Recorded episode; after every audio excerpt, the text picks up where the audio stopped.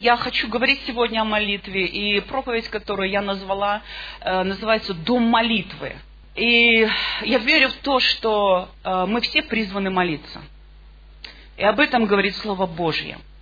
Э, Деяние 1 глава, 13-14 стих.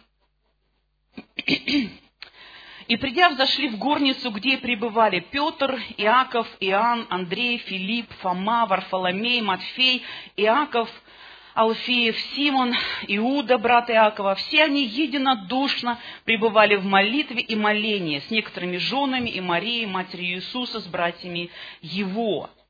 Иисус а, он только вознесся, да, и когда он уходил с этой земли, он встретился с учениками и сказал, что оставайтесь в Иерусалиме, да, и ожидайте Духа Святого. И, знаете, ученики не стали размышлять, что за Дух Святой, как это будет, что это будет. Они единодушно собрались вместе, в послушании тому, что сказал Христос. Конечно, не все собрались, да, и, как говорит Писание, да, и, и говорят теологи, что должно было быть 500 человек, но их было 120. Но, однако, а, они единодушно пребывали в молитве. И мы все знаем результат этого единодушия, и мы все знаем результат этого пребывания в молитве, что Дух Святой, Он сошел на учеников, да, и с этого времени началась церковь. И вместо э, Библия, она наполнена местами Писания о молитве. И кто-то посчитал, что Ветхий Завет, он насчитывает 74, 78 э, раз э, упоминания о молитве. Новый Завет, 94 раза только упоминания о молитве во имя Иисуса Христа. И результатом, и мы видим, что Библия показывает нам, что всегда есть результат – у молитвы. У молитвы всегда есть результат. Деяние 13 глава, 2-3 а, стих. Когда они служили Господу и постились, Дух Святой сказал, отделите мне Варнаву и Савла на дело, к которому я призвал их. Тогда они, совершив пост и молитву и возложив на них руки, отпустили их. Ученики, они молились и постились, когда Бог, Он начал к ним говорить. Вы знаете, молитва – это то место, где Бог говорит, где мы слышим Господа.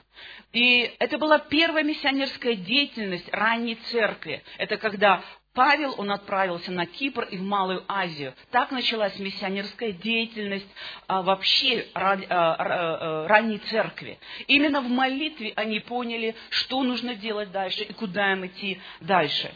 Английский проповедник Сидл Бакстер, знаете, я хочу вам привести некоторые примеры, вы знаете, не мега, мега церквей, а церквей, которых мы, может быть, никогда не знали. Английский проповедник Сидлоу Бакстер, когда ему было 85 лет, а, он сказал, за мои 60 лет пасторства я вел работу только в трех церквях, и в каждой из них произошло пробуждение, не являющееся результатом моих проповедей – это стало возможно благодаря тому, что члены церкви решили молиться до тех пор, пока не придет пробуждение. И каждый раз пробуждение наступало. Аллилуйя! А, в США в одной из церквей, которую организовал Ларри Ли, он организовал ее, когда у него было 13 человек. Это 1980 год в штате Техас. Но в 1988 году у него было 11 тысяч членов. И когда у него спросили, а, о причине такого чудесного роста, он ответил, я не начинал церковь, я начал молитвенные собрания. Э, бывший капеллан Сената Соединенных Штатов Ричард э, Халверсон, он говорит такие вещи.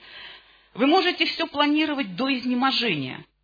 Вы можете планировать, программировать и финансировать свои планы.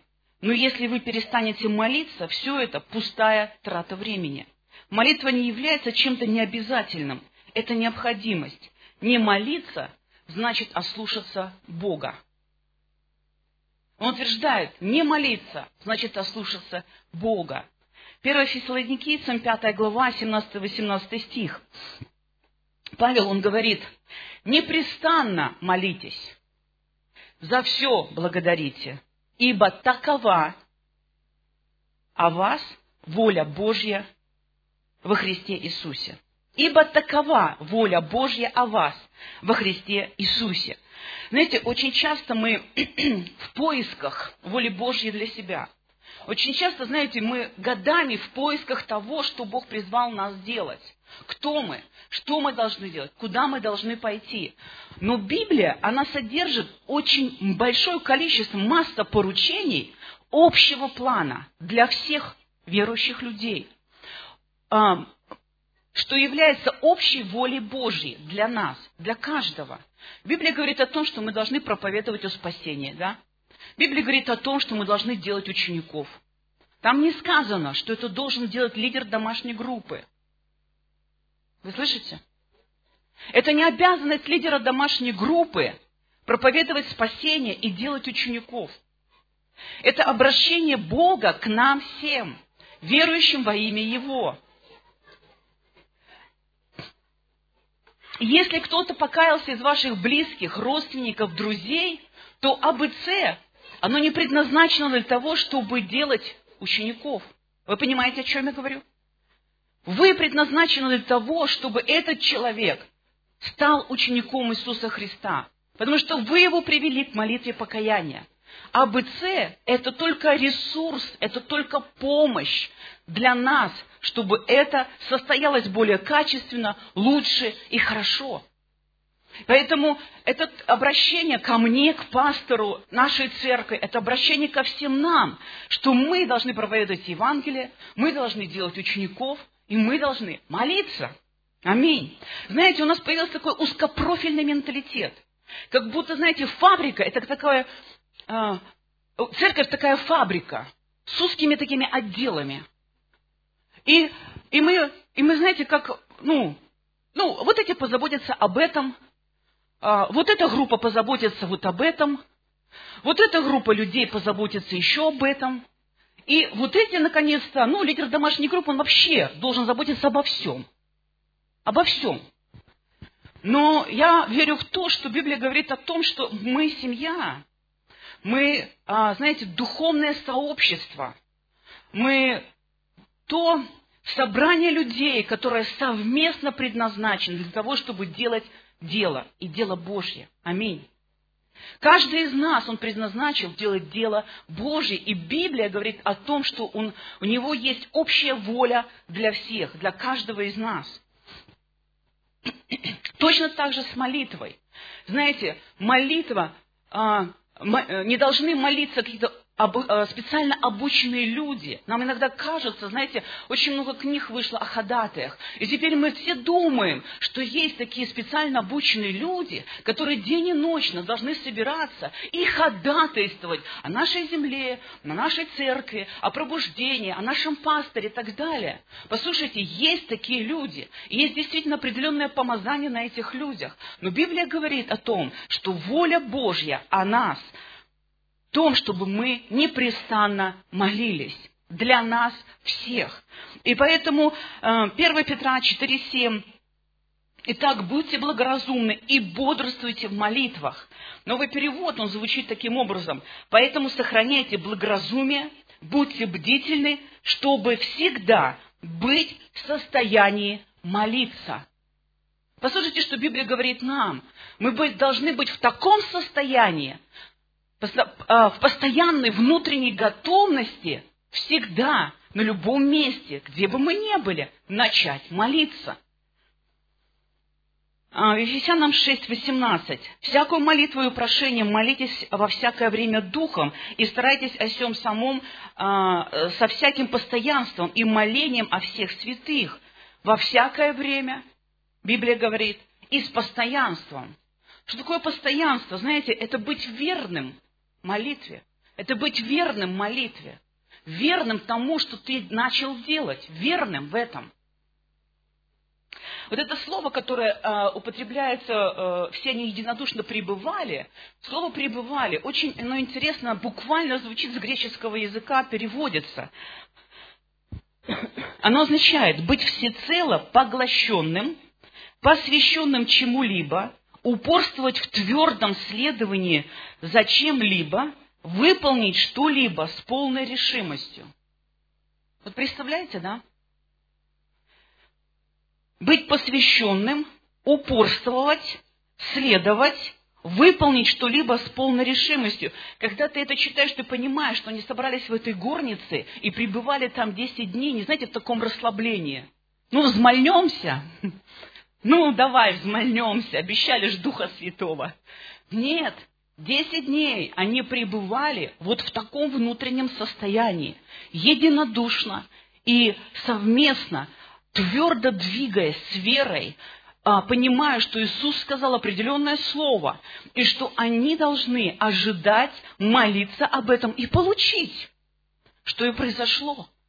Они а, соединились, они твердо были посвящены, они с верой отнеслись к этому, они не халтурили. Из этого мы можем понять, что для них молитва не была бременем, законом или чем-то странным.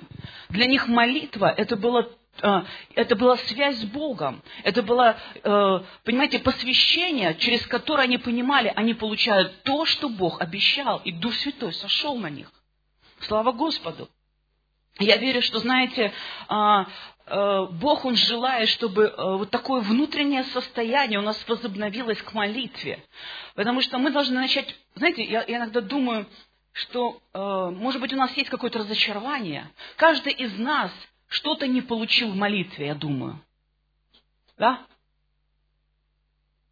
Но каждый из вас что-то получил, когда он молился. Давайте сосредоточимся на том, что мы получили. И начнем верить опять в силу молитвы. Давайте не будем смотреть на то, что мы не получили. С этим можно разобраться, и в конце концов с этим можно жить. Но когда мы смотрим на то, что мы получили в молитве, это чаще всего все равно а, превозмогает и становится больше, чем то, чего мы не получили. Амен. Вы можете сказать это из личной жизни? Амен. 1 Фессалоникийцев 5.17. Непрестанно молитесь. Слово непрестанно, оно то же самое, как по смыслу 1 Петра 4.7. То есть, когда вы внутренне, вы готовы к молитве. Внутренне вы настроены на молитву. Это не то, что вы должны постоянно молиться и говорить что-то Богу. Внутренне у вас есть связь с Богом, вы понимаете, что Бог внутри вас живет, что Он всегда на связи, знаете. У вас клеммы должны быть вот так, вот там. Не в земле заземление, а там. Потому что мы есть Дух. Аминь. Знаете, молитва – это живое общение с Богом. И если у нас нет молитвы, мы засыхаем. Мы однозначно засыхаем. Ветка, оторванная от лозы, она всегда засохнет. И если, знаете, а, вы отрезали ветку, да, вы обрезаете, допустим, яблоню, вы отрезали ее, положили, то еще через неделю, приехав, вы увидите, что она зеленая – да? Потому что там еще сохранился какое-то определенное количество сока, и что-то дает ей жизнь. Но вы приедете через две недели, и вы увидите, что там уже сухостой, потому что нет а, поступления сока, да, от лозы, от корня, нет поступления. Точно так же христианин, который не молится, нет поступления, нет помазания, нет присутствия, нет откровения, нет много чего, что можно иметь в молитве, когда Дух Святой приходит, да, в молитве. И так или иначе человек, он засыхает. Христианин засыхает. И мы все прекрасно, знаете, видим и понимаем, когда мы засыхаем и когда мы живые. Это видно. По нам это всегда видно. Матфея 26, 40-42. Иисус приходит к ученикам, это в Гефсиманском саду, приходит к ученикам и находит их спящими, и говорит Петру, так ли не могли вы один час бодрствовать со мной? Бодрствуйте и молитесь, чтобы не впасть в искушение. Дух бодр, плоть же немощна. Посмотрите, что Иисус говорит. Бодрствуйте и молитесь, чтобы не впасть в искушение. Дух бодр, плоть же немощна. Когда мы перестаем молиться, когда у нас нет общения с Богом, знаете, христиане начинают жить своими навыками, умом, плотью. Да? И так или иначе плоть побеждает. И эта глава 26, она рассказывает о том дальше, как Петр отрекся от Иисуса. И э, почему? Потому что плоть, она взяла вверх. Потому что страх взял вверх. Почему? Потому что его дух не был бодр. Потому что когда Иисус просил его молиться, он не сделал этого было время благопотребное Это написано Псалом 31.6. Зато помолится тебе каждый праведник во время благопотребное, и, когда, и тогда разлитие многих вод не достигнет его. Когда Иисус призывал учеников молиться вместе с ним в Гефсимании, Он говорил, это время благопотребное. Благопотребное в соврем... ну, современное слово – это удобное, это а, подходящее время. И Он говорил, сейчас подходящее время молиться. Сейчас подходящее время молиться. Сейчас подходящее время молиться. Вы слышите меня? Сейчас. Иисус говорил, сейчас, я хочу, чтобы вы сейчас со мной молились. Но они проспали это время. И когда наступил час искушений, когда наступил час испытаний, то ученики не смогли это пройти. И знаете, иногда я разговариваю э, с верующими, и мне так интересно, э, ну и смешно, и интересно, э, когда что-то случается, да, и человек он мне рассказывает, ты знаешь, я вот тому позвонил, там блат нашел, с родственниками связался, заявление на работе написал, новую работу я ищу, денег в долг взял, ничего не помогло. Пришел помолиться. А, я верю в то, что, знаете, э, э, мы, верующие люди, должны в первую очередь помолиться. Амен. Потому что, знаете, когда мы занимаемся вот этим всем, мы часто пропускаем время благопотребное. Время, когда Иисус открыт к тому, чтобы услышать о вашей нужде, когда Он открыт к тому, чтобы помочь вам, когда Он открыт к тому, чтобы сказать, не бойся, сын мой, я с тобой. Мы пропускаем время благопотребное, время сейчас молиться, время сегодня молиться. Знаете, я э, верю в то, что когда у нас нет молитвы, значит, у нас нет отношений с Богом. Потому что когда у тебя, э, ты общаешься с каким-то человеком, у тебя всегда есть желание да, узнать, что человек думает о чем-либо, да, что он мыслит, как он вообще смотрит на это, какая у него позиция или еще что-либо. То есть у вас всегда есть отношения с тем человеком, который вам дорог, близок, дружественен. А, согласитесь, да, мэн, я правильно говорю? И когда у нас нету молитвы, нету вот этого соприкосновения с Господом, значит, Бог вам безразличен. Значит, Он вам не нужен. Огорчает ли это Бога? Сто процентов огорчает. Потому что написано, что Бог наш Отец. Отцы всегда хотят общаться со своими детьми. Они всегда хотят дать совет. Они хотят всегда помочь. Они хотят помочь выбрать профессию, помочь выбрать машину, помочь, знаете, замуж выйти, жениться правильно.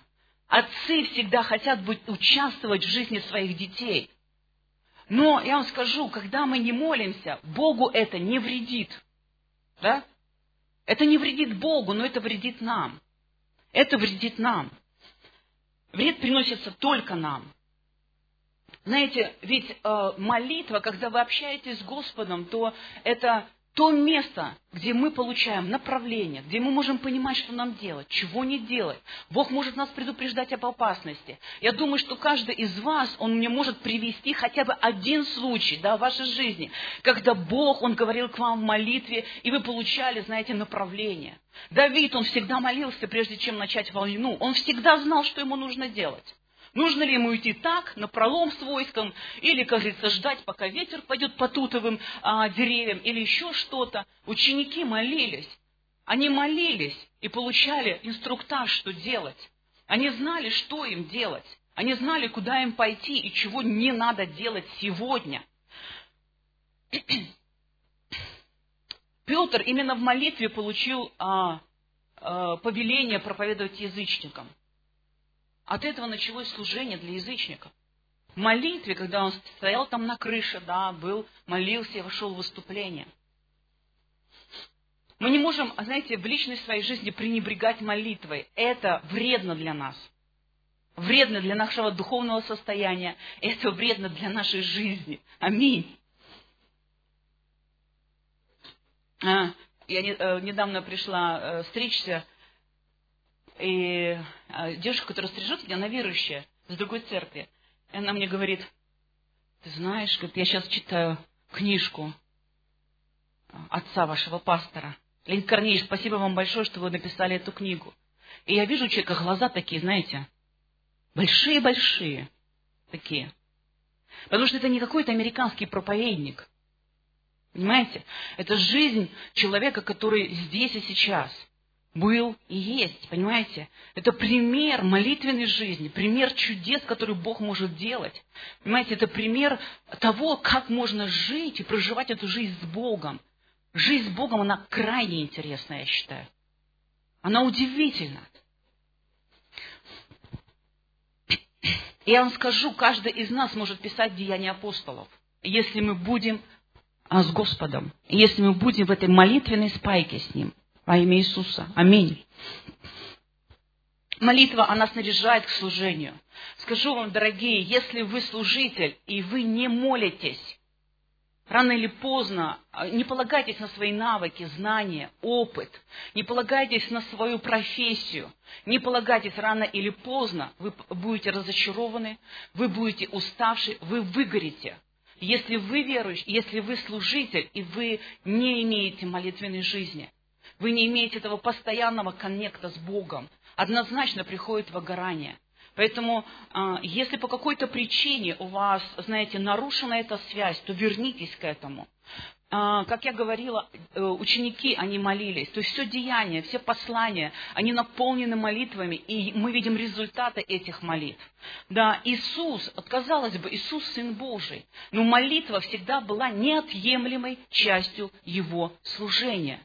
Прежде чем он вышел на служение, он сорок дней молился и постился. Он не вышел, знаете, эх, я все тут могу. Он вошел в пост, он молился, Бог его туда повел, Дух Святой написано повел его. Он молился, он, знаете, пребывал все эти сорок дней в молитве за то служение, за эти три года, которые он в посвящении будет на этой земле, делать дело Божье. Мы, знаете, иногда хотим, знаете, войти во что-то, при этом даже не посоветовавшись с Господом. Иисус, Он уходил ночью и молился. Кто-то сказал, что, наверное, Он там получал инструкции, что делать днем. И я верю в это. Потому что именно там он соединялся с Господом, именно там он соединялся с Богом, именно там он с Ним разговаривал, именно там он говорил, что ты встретишь женщину с кровотечением, и будет вот это, и вот это, исполнись силой, исполнись, ты нужен этим людям, исполнись моей силой, исполнись Духа Святого. Понимаете, он не мог себе позволить не молиться.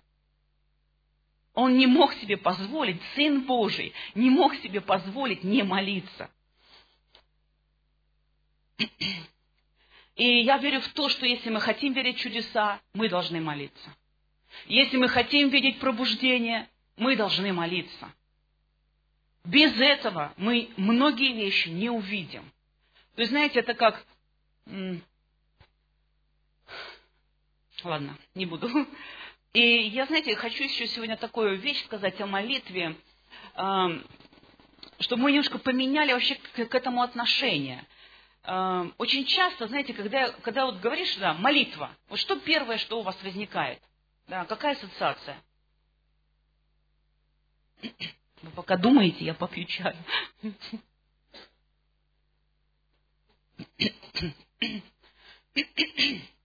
Когда говоришь молитва, чаще всего люди думают о просьбе. Да? Что это просьба, это прошение. Когда говоришь молитва, да, ты молишься, конечно. Мне там нужно вот это, вот это, вот это, вот это, вот это, и вот это мне нужно, и вот это. Я молюсь об этом. И послушайте, это правильно, потому что сам Иисус сказал, просите, и дано будет, да. Сам Иисус сказал, не имеете, потому что не просите. И такая молитва имеет место быть, молитва прошения. Но, знаете, я думаю, что э, нам нужно еще как-то глобальнее посмотреть на молитву. Потому что прошение – это небольшой участок, небольшая часть каких-то молитвенных отношений наших с Богом. Эм, вот это местописание, которое я вам зачитывала, да, э, Деяния 13, 2, 3, там написано, что они, когда они служили Господу, чем они служили? Они служили постом и молитвой. Они служили постом и молитвой. То есть Бог Библии своей называет, что когда э, э, апостолы или ученики, они собрались да, в каком-то месте, тогда не было храмов, и они молились, они тем самым служили Господу. Эм, Луки 2 глава 36-37 говорит, тут была также Анна пророчица, э, не буду рассказывать ее жизнь, да, и так далее, постом и молитвой, служа Богу день и ночь. Служа Богу день и ночь. Слово Божье говорит о том, что когда она молилась и постилась, пребывая в храме, она служила Богу.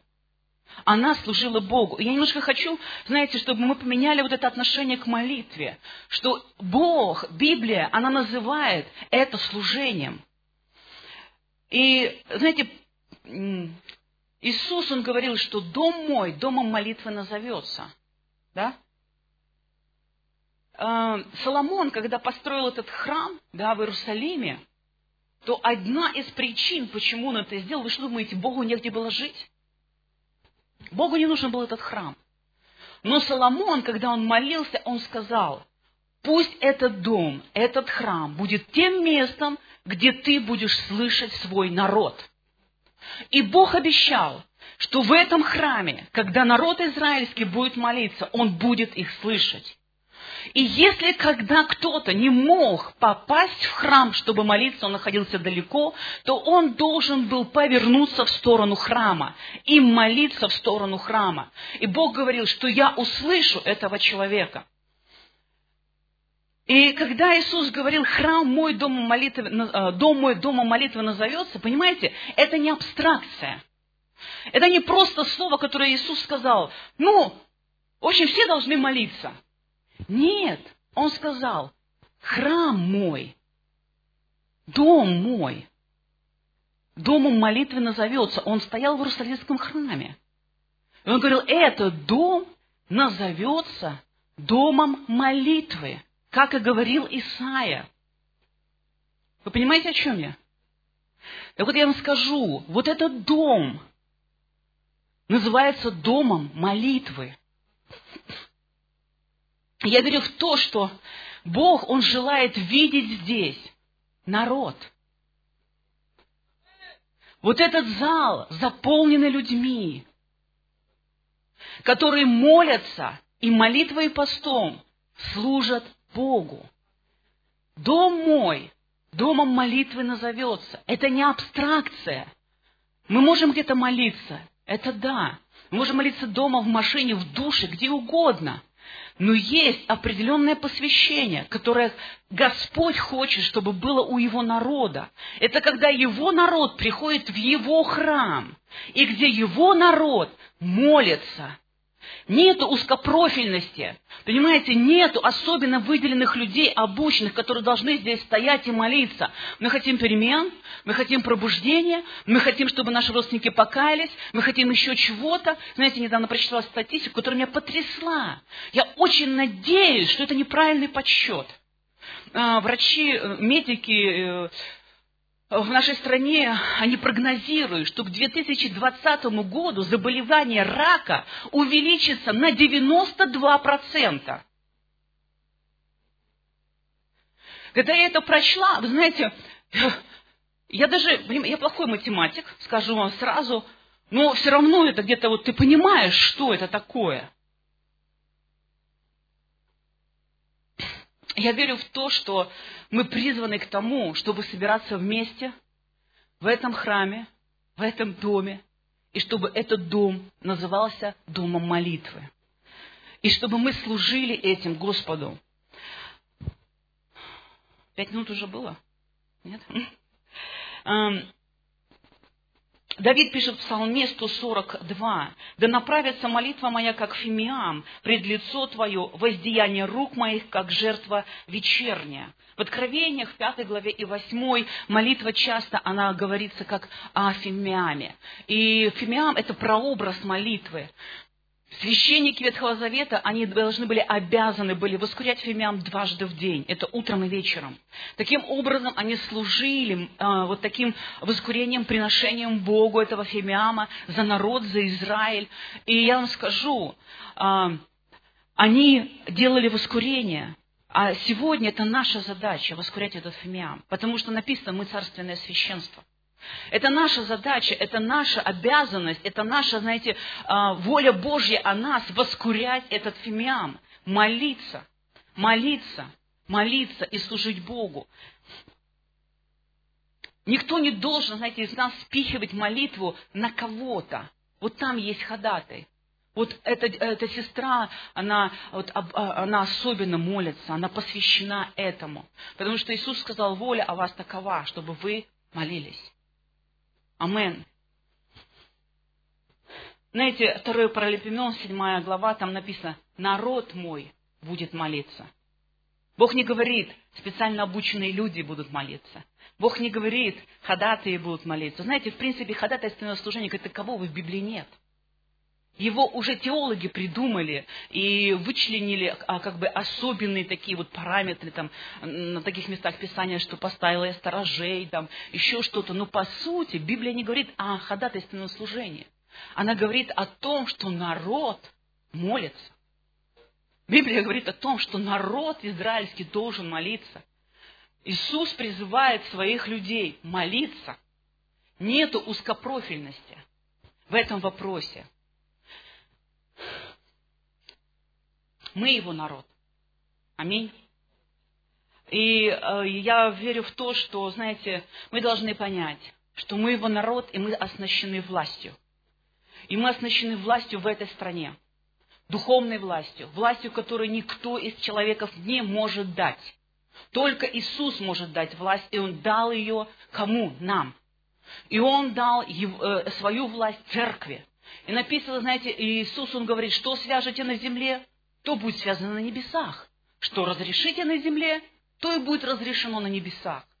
И я верю в то, что мы должны начать верить наконец-то в это, что когда мы приходим в дом молитвы, когда мы собираемся единодушно, когда мы посвящены определенному вопросу, когда мы, знаете, пребываем, пребываем, не так, три раза помолился, ничего не произошло, ерунда,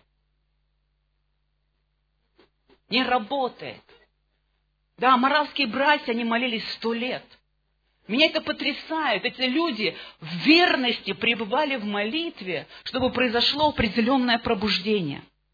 Знаете, я вам скажу, многие вещи, если Бог отдал власть нам, многие вещи не произойдут, пока мы не востребуем и пока мы не применим эту власть.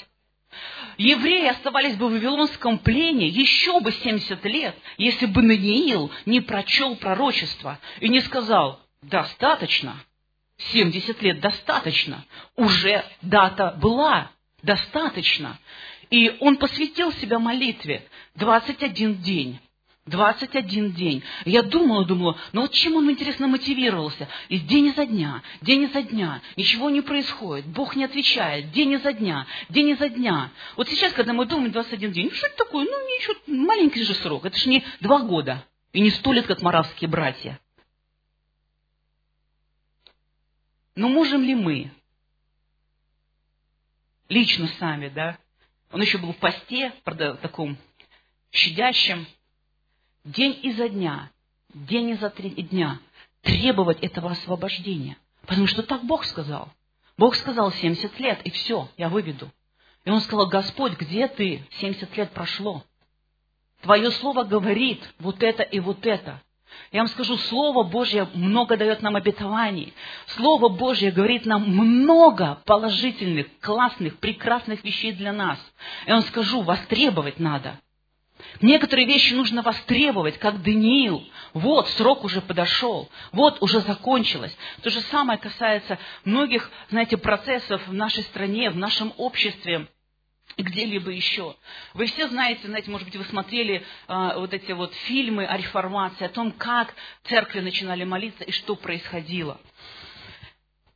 Я верю в то, что, знаете, сейчас время благопотребное. Сейчас время благопотребное. Сейчас время молитвы. Сейчас, когда нужно собираться, чтобы этот дом назывался домом молитвы чтобы здесь мы, знаете, исполняли волю Божью, служили Ему молитвой и постом. И знаете, еще такой, а, мне пришла такая, знаете, такая мысль интересная, что да, Иисус сказал, что дом мой, домом молитвы назовется, да, но мы ведь тоже дом. Да, мы дом. Мы храм Духа Святого. Мы дом, в котором живет Бог. Знаете, я думаю, что Он хочет, чтобы этот дом был наполнен молитвой.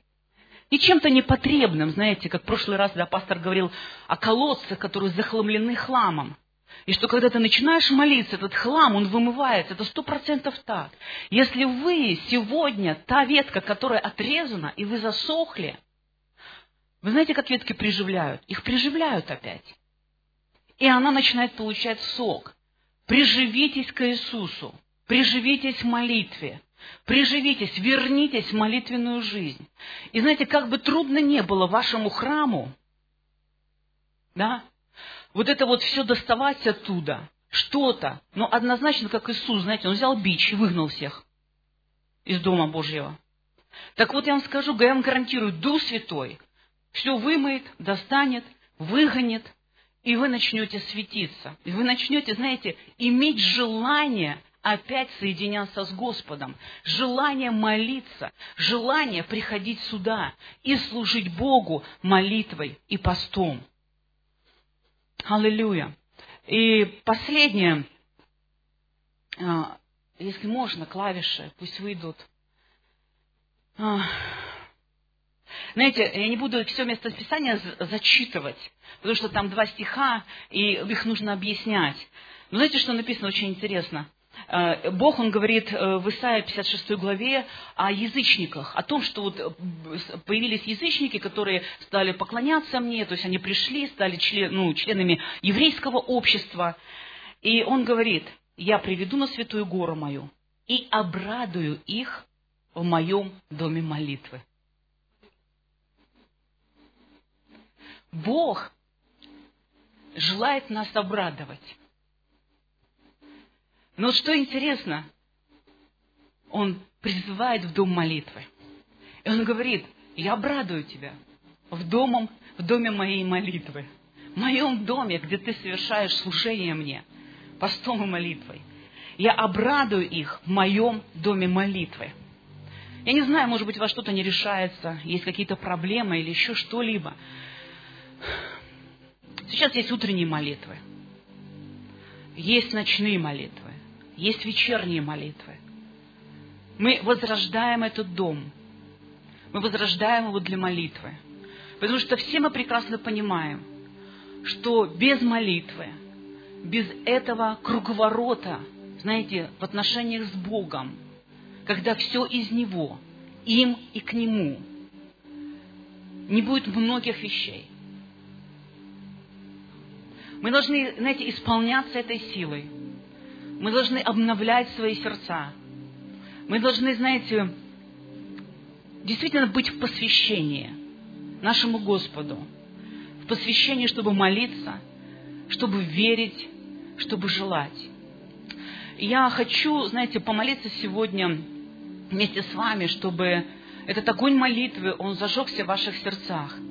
И если вы может быть, давно уже не имеете этого, или вы имеете это очень мало, то я верю в то, что ваша жизнь преобразится, когда а, вы начнете соединяться с Господом. Соединяющийся с Господом один дух есть, говорит Библия. Поэтому я хочу, чтобы мы встали, и мы начали молиться. Молитесь в духе, вы знаете лучше вашу молитвенную жизнь. Вы знаете лучше меня, насколько вы посвящены. Какие вы отговорки находите, чтобы не делать этого? Может быть, вы не верите. Может быть, вы разочарованы. Может быть, что-то еще. Но я верю, что сейчас время благопотребное. Я верю, что сейчас время, когда Дух Святой желает воскрешать когда Дух Святой желает, знаете, изливать живую воду. И когда Дух Святой, Он желает, чтобы этот дом, он был домом молитвы. Чтобы здесь собирался Его народ, возносил руки, молился, поклонялся, знаете, призывал имя Господня. И чтобы здесь совершалась судьба этой страны, этой нации. Аминь. Аллилуйя, Господь. Господь, вот мы пред Тобой, и сегодня, Отец, мы слышим Твой призыв о молитве. Мы слышим Твой призыв о том, что это есть воля Божья для нас. Мы слышим этот призыв, Господь, что этот дом, он должен быть домом молитвы.